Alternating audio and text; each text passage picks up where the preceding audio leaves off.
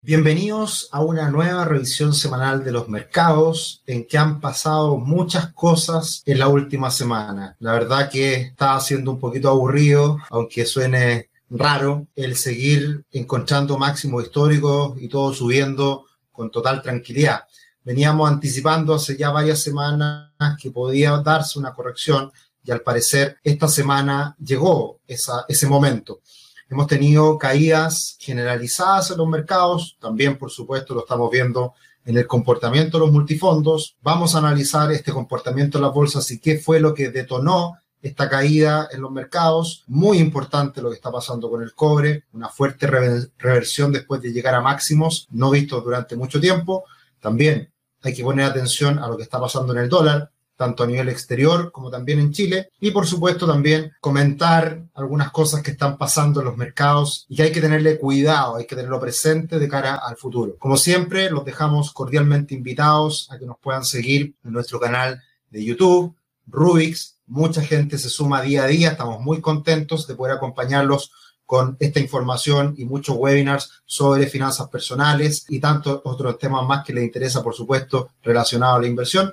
Y como siempre también Instagram y Twitter en nuestras cuentas, la mía personal, arroba esetricio y arroba ruixcl. Así que cordialmente invitados para que nos sigan, para que nos acompañen. Estamos muy contentos de tenernos de tenerlos ahí presentes. Muchas preguntas en todas las redes sociales. La verdad que estamos tratando de poder darles respuesta. Esa es la idea. Y una de ellas las tratamos de aterrizar en esta revisión semanal de los mercados, en donde revisamos lo que está pasando con los multifondos y con las bolsas en general. Lo que hemos visto en la última semana es eh, los multifondos más riesgosos, el A, cayendo en torno a un 4% la última semana. En febrero pasamos de positivo a negativo, pero en el año seguimos estando con una rentabilidad del 4%. En cambio, el multifondo C siempre más balanceado. Tenemos caídas en la última semana de un 3,3%. En febrero también pasamos a negativo, cerca de un 2%. Y en el año todavía positivo cerca de un 1,8. Siempre hablando en términos nominales, no en términos reales, que ahí tenemos que considerar la inflación y particularmente el multifondo E.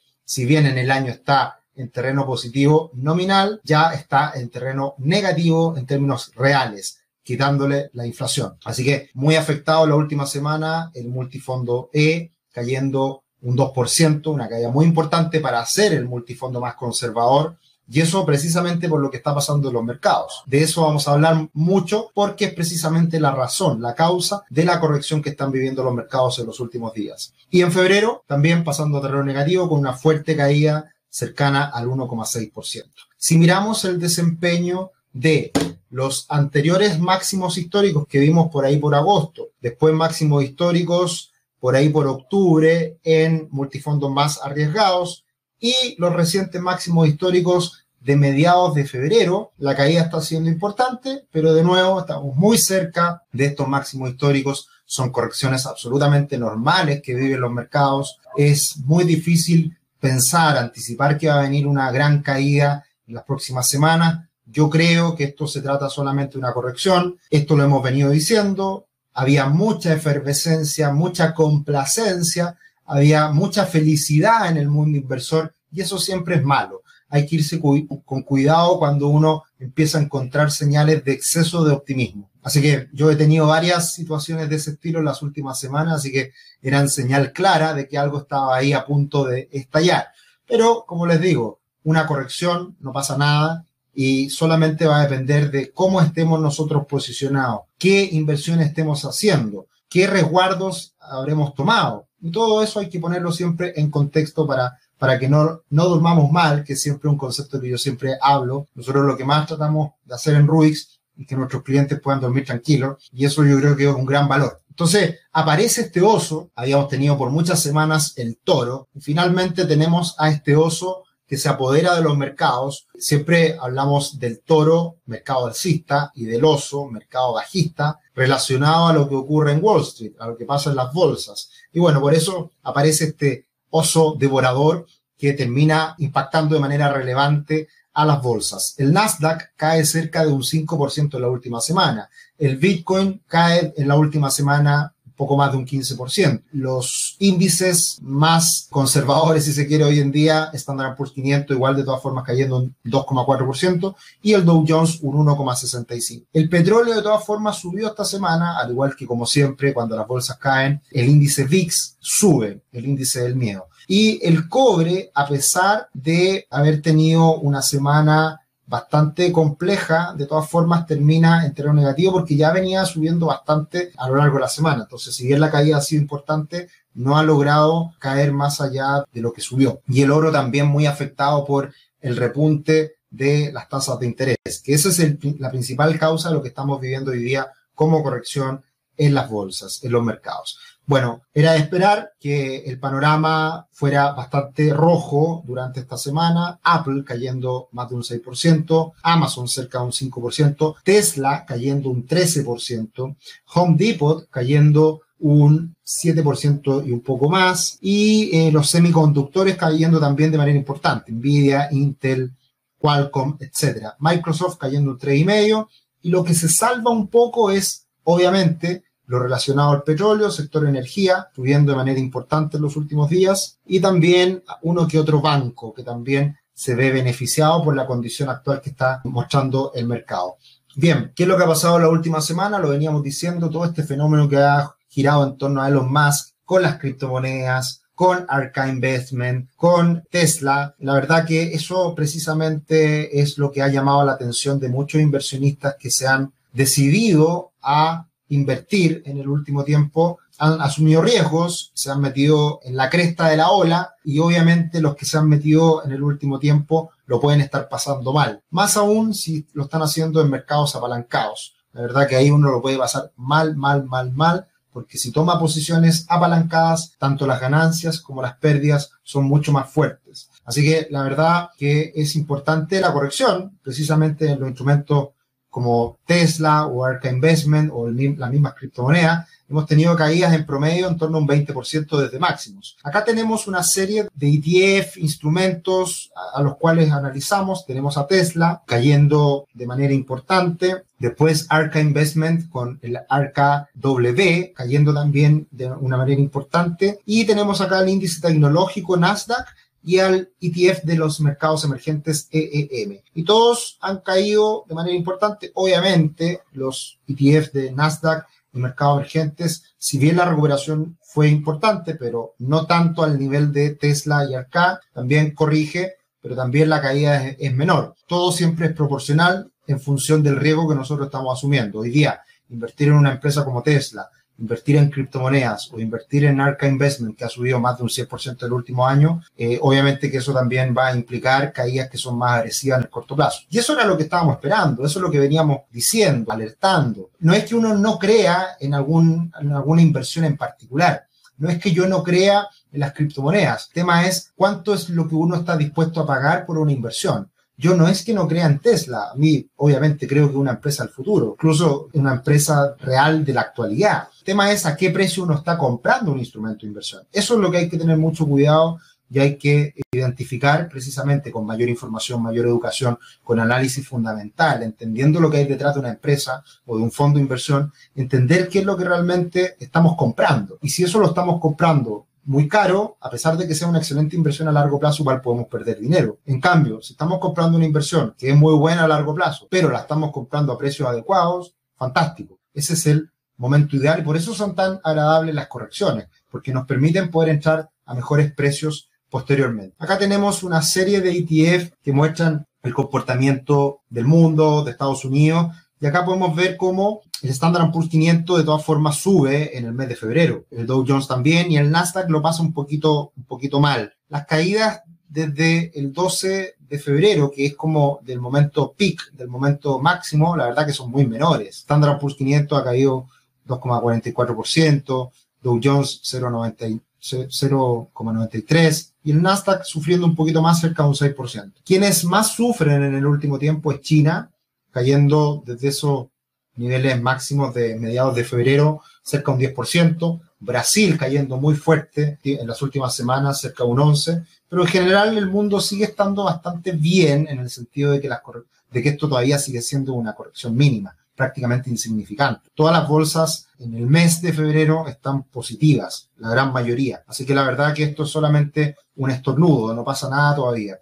Y acá si miramos el mundo, el índice de acciones globales de Bloomberg, tenemos acá que está cayendo, perdiendo prácticamente todo lo ganado en febrero, pero de todas formas todavía y testeando un indicador técnico importante como es la media móvil de 50 periodos. Esa media móvil de 50 periodos hoy día funciona como un piso, un soporte, al parecer está intentando traspasarse y obviamente es una señal de inquietud, pero todavía no pasa nada, todavía estamos en, en el inicio de una corrección que quién sabe se va a extender algunos días más, algunas semanas más, o viene una nueva recuperación. Yo tiendo a pensar de que era necesaria una corrección, que era necesario vivir este proceso de tranquilizarnos un poquito del optimismo, y este año de todas formas estoy muy confiado de que de que sea un buen año para la renta variable. Por lo tanto, estas correcciones pueden ser precisamente oportunidades para comprar a mejores precios. Y ahí identificar bien cuál es el instrumento más adecuado, diversificar siempre lo mejor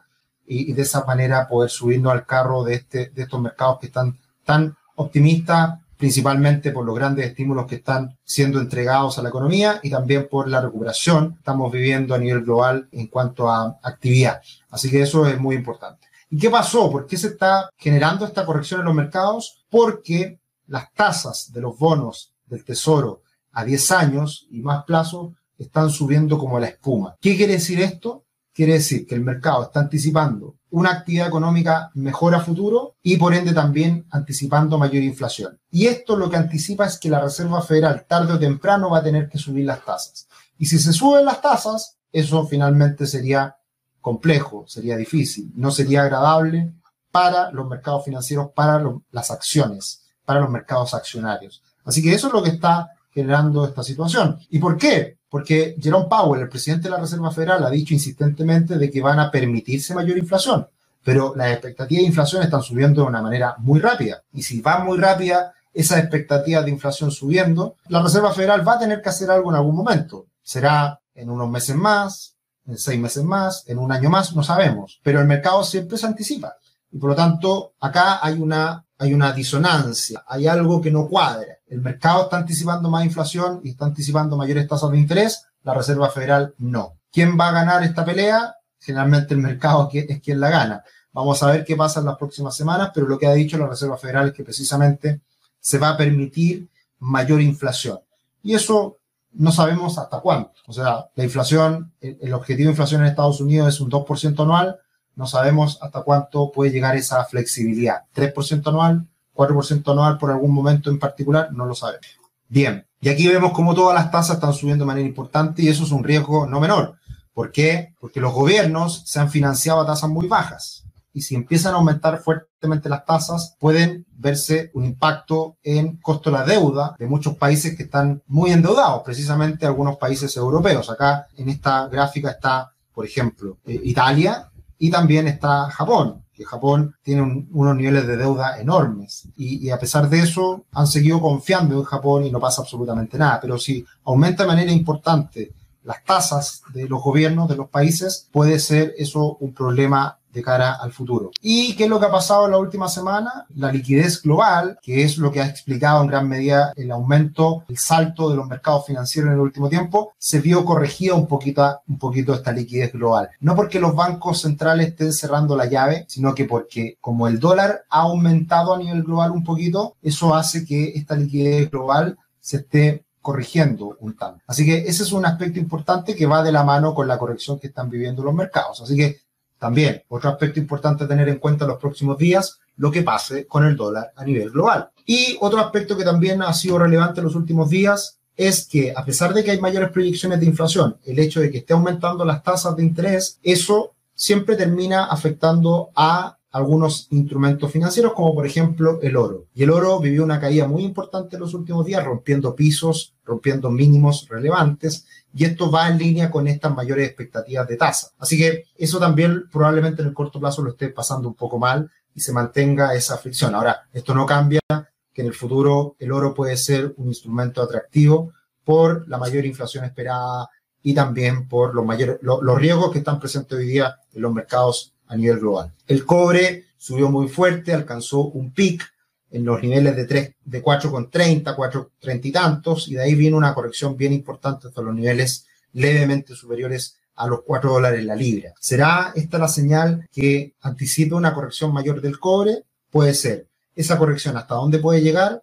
380, 360, 350, pero el cobre sigue teniendo una buena perspectiva de mediano plazo. Pero obviamente, si el cobre empieza a caer fuerte, también puede ir de la mano con un aumento del dólar index. Acá tenemos el dólar index que ha traspasado una directriz bajista en el último tiempo y podría ser una señal de que el dólar index se comienza a recuperar. Y si el dólar sube, va a generar una caída en los commodities, va a generar una caída en el cobre, en el oro, y todo esto en un contexto de corto plazo que estamos viviendo estos cambios. De hecho, Alpine Macro, que es una de las casas de estudio más importantes a nivel global que seguimos mucho nosotros, lo venían anticipando hace un par de semanas. Ojo con el dólar. Si el dólar empieza a recuperarse a nivel global, puede generar cierta fricción, ciertos problemas en las bolsas. Y por lo mismo, el dólar esta semana subió de manera importante en Chile, llegando a niveles de 7.26, no logró romper los 700 pesos. Esto es muy importante por el hecho de que a pesar de la fuerte alza previa del cobre, no generó una caída importante del dólar. De hecho, no logró romper los mínimos anteriores. Yo lo atribuyo a que el Banco Central está comprando y más allá del monto es una señal importante que el Banco Central está mirando, observando un nivel mínimo a tener en cuenta. Entonces, esta recuperación ha venido con mucha fuerza. No sería extraño ver al dólar los próximos días más cercano a los 7.40, que es por ahí donde pasa ahora la directriz bajista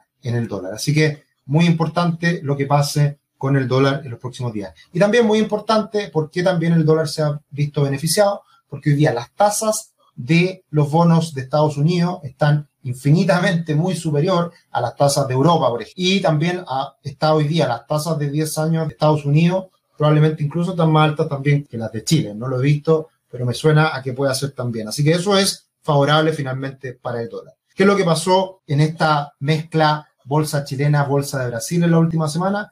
Fuerte corrección de Brasil, no tan fuerte en Chile, y en Chile se atribuye mayoritariamente esta corrección al alza del dólar. ¿Por qué pasó esta fuerte corrección de Brasil? Bueno, porque Bolsonaro, como suele ocurrir en Latinoamérica, se acerca al populismo. Intervino Petrobras, echó al CEO, eh, se criticó mucho este actuar, lo cual se dice que siendo una persona muy, muy respetada y alguien absolutamente validado, un amplio espectro, este CEO de Petrobras ha sido criticado precisamente porque se le atribuye una decisión populista. Así que eh, muy importante esto también porque de una u otra manera nos afecta. El problema, el problema de Brasil es que es el imán para Latinoamérica y si se ve que se alejan los, los capitales, los fondos de inversión desde Brasil también se van a alejar de toda Latinoamérica. ¿Qué podemos esperar de cara a las próximas semanas? Seguir teniendo mucho ojo con el exceso de liquidez y cómo se están inflando empresas que no tienen ingresos. Esto es sorprendente. Acá tengo un ramillete de opciones que han subido de manera importante en el último tiempo. Nicola es una empresa que no tiene ingresos hoy en día, que perdió 147 millones de dólares en el último tiempo. Y es una empresa que ha subido un 44% en el último año y que vale 8 mil millones de dólares. Virgin Galactic Cero ingresos, 74 millones de pérdida neta. ¿Cuánto subió interanual? 22%. ¿Cuánto vale esta empresa? 10 mil millones. Son empresas del futuro, dicen mucho. Bueno, pero hay que generar ingresos y los accionistas tienen que ganar plata por estas inversiones.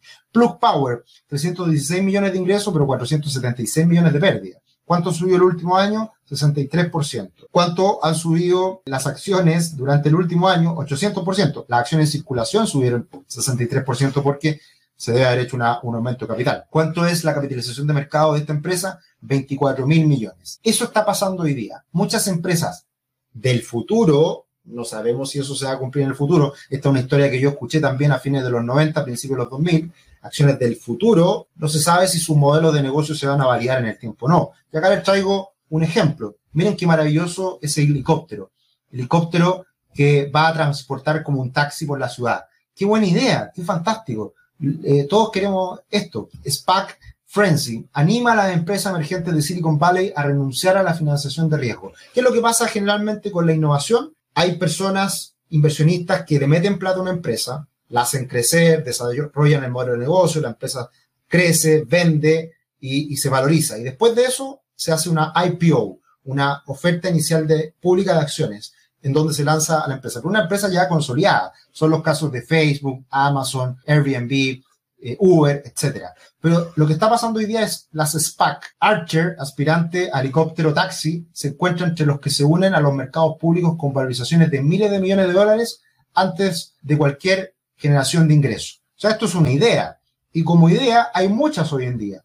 Y de esas ideas, hoy en día está pasando que hay muchas SPAC que están abriéndose a bolsa y el tema está en que el inversionista retail probablemente que le mete dinero a una empresa de este estilo que se transa en bolsa es diferente a un inversionista de riesgo que invierte a través de un fondo en donde la empresa todavía es cerrada. Entonces, eso puede estar pasando, que mucho dinero de jóvenes, de inversionistas, retail, estén metiendo plata a esto. Se dice que hay en las, en las SPAC han echado más de 130 mil millones de dólares en el último tiempo. Se están inflando empresas que no sabemos si realmente van a funcionar en el futuro. Esa es una señal clara de lo que estamos viviendo hoy en día y eso hay que tener mucho ojo. Así que esa es la señal de alerta nuevamente. La semana pasada hablé de burbujas, hoy día hablo de estos temas que son interesantes de tener en cuenta, lo que está pasando en el mercado, así que irse con cuidado. Esta semana hablé, me extendí un poquito más porque pasaron muchas cosas y precisamente de eso queremos hablar de eso queríamos aterrizarlo en lo que ha pasado los últimos días con los mercados. Seguir teniendo cuidado, seguir eligiendo bien las inversiones, no asumir tantos riesgos, tener cuidados con el apalancamiento, son las sugerencias que siempre hacemos. Un abrazo, que estén muy bien y espero, espero encontrarnos la próxima semana en este mismo canal. Nos vemos, que estén muy bien, un abrazo, chao, chao.